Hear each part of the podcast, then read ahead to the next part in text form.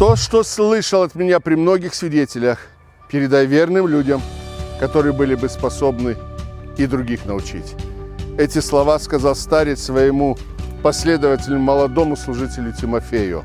Апостол Павел горел желанием передать основы веры, желание и биение сердца молодому поколению последователей Иисуса Христа.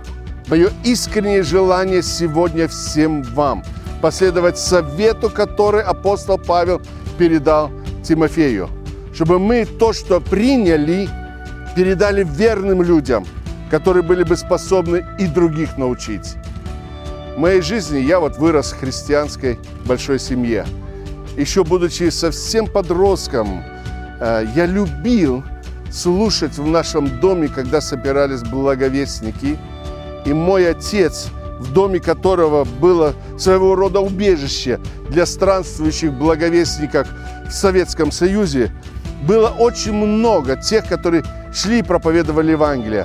Мы их там кормили, мы их там встречали, они могли там отдохнуть. И там они рассказывали свидетельства о том, что Бог делает в наши дни. Дело в те дни, тогда.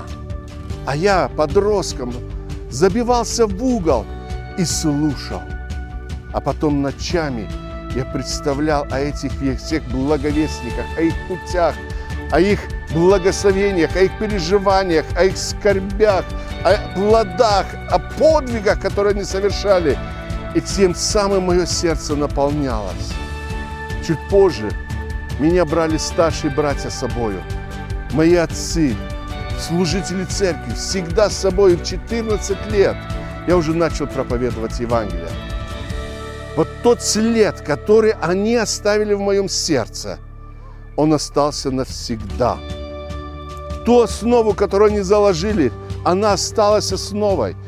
До сегодняшнего дня я эти советы принимаю. Я вспоминаю эти яркие моменты, тогда я, когда был начинающий проповедник.